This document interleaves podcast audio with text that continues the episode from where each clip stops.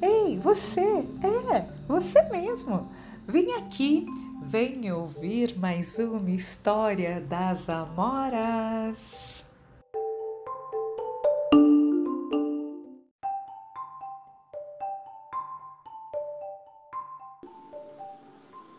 Olá, pessoal! A história que a gente escolheu para hoje se chama Princesas Negras.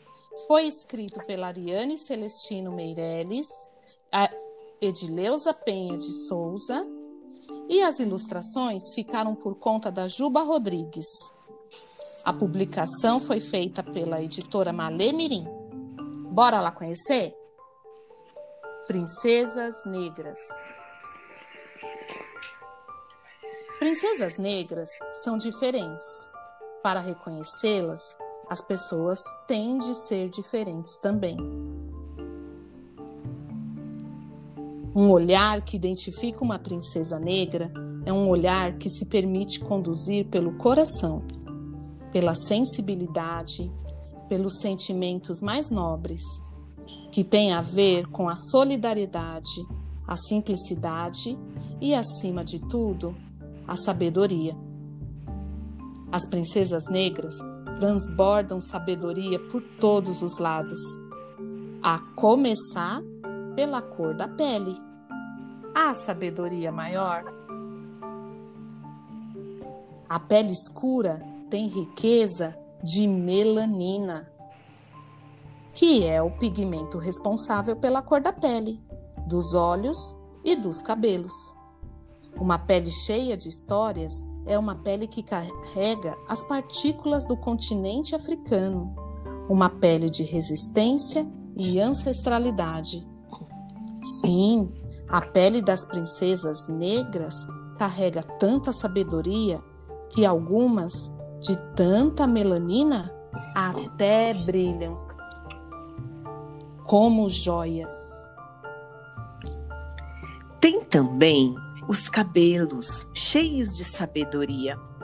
Os cabelos das princesas negras têm tanta sabedoria que desafiam até a lei da gravidade. Crescem para cima. Talvez seja por isso que as princesas negras nem precisam usar coroas para mostrarem quem são. Seus cabelos crespos já são, naturalmente, o ornamento mais lindo.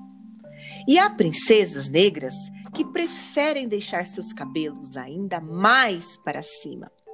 Para isso, usam um tipo especial de pente e deixam seus cabelos no estilo Black Power, que quer dizer poder negro. Outras princesas fazem diferentes tipos de tranças ou entram na onda Rastafari, os lindos dreadlocks. Há princesas que, em dia de festa ou não, usam belos turbantes, feitos de lenços e tecidos lisos ou multicoloridos. As princesas negras fazem com seus cabelos penteados variados, usam birotes, cortam curtinhos, enfeitam com miçangas, flores e tiaras. E ainda tem aquelas que colorem os cabelos com tintas e pigmentos variados. Ah, outra coisa que as princesas negras têm além da pele escura e dos cabelos crespos cheios de rulitos. Elas têm um monte de outras princesas que chegaram ao mundo antes delas viveram muitas coisas e fizeram muita história para elas serem quem são. Ah, são muitas as histórias para falar sobre as princesas negras. Só não dá para compará-las com o que estamos acostumados a ver, ouvir e até ler sobre princesas. Não dá porque as princesas negras são muito diferentes mesmo.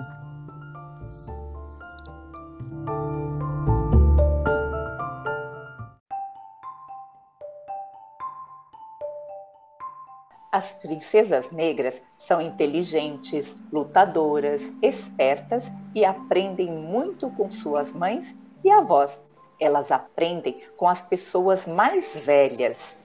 As princesas negras ensinam e aprendem muito com as outras princesas.